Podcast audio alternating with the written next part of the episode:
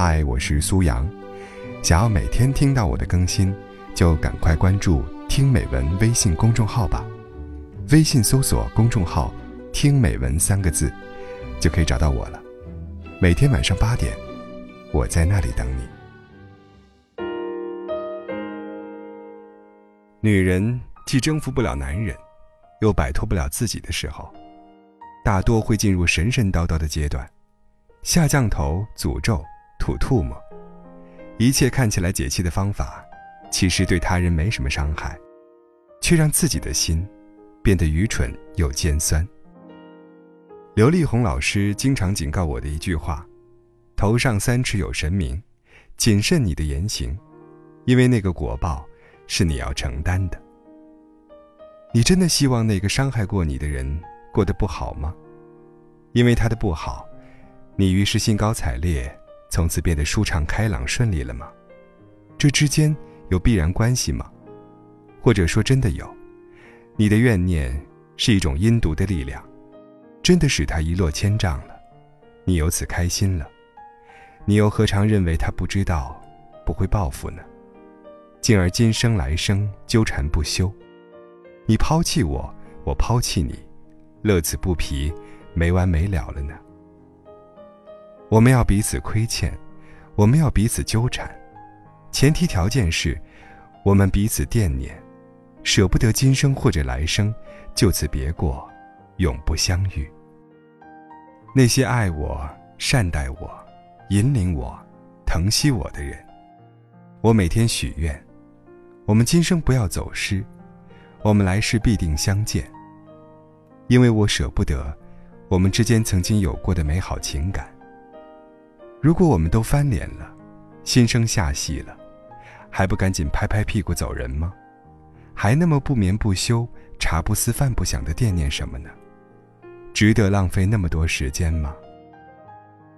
爱一个人要花心力，恨一个人要花的心力更多。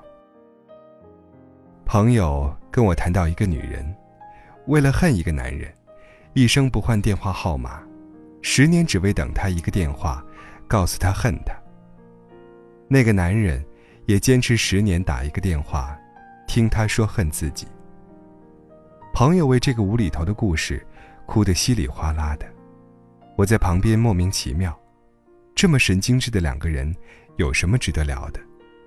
更别说为他们哭泣了。人生那么多美好，干点什么，不比恨一个人有趣呢？我离完婚一周内就恋爱了，都来不及咂摸离婚是什么滋味。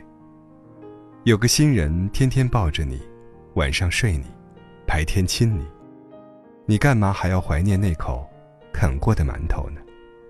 旧的不去，新的不来呀。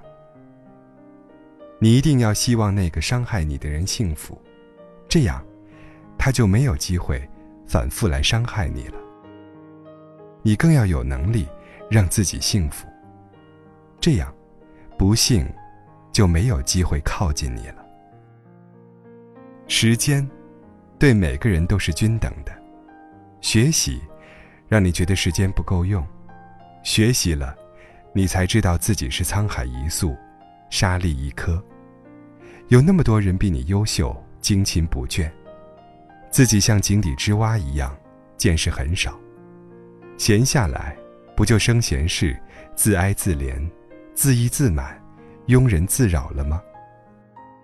朋友最近专业从事美容行业，我跟他说，绝大多数人整容的原因，是把不幸福，或者是对未来幸福的潜在忧虑，归咎于相貌，或者认为年轻的外表，可以蒙蔽老旧的心灵。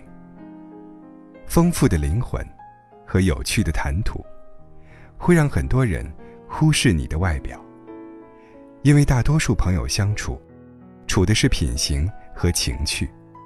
当然，在自信的基础上，再摆弄摆弄外貌，便是锦上添花。宽容他人，宽容自己，是最好的美容。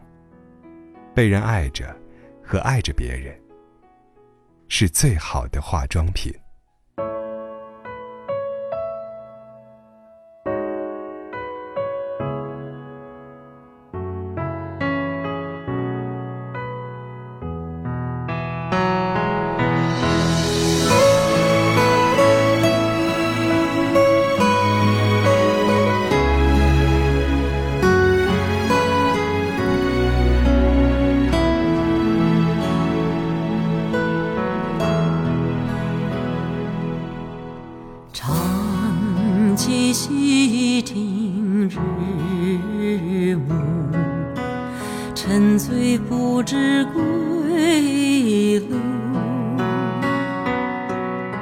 行尽万回舟，不如藕花深。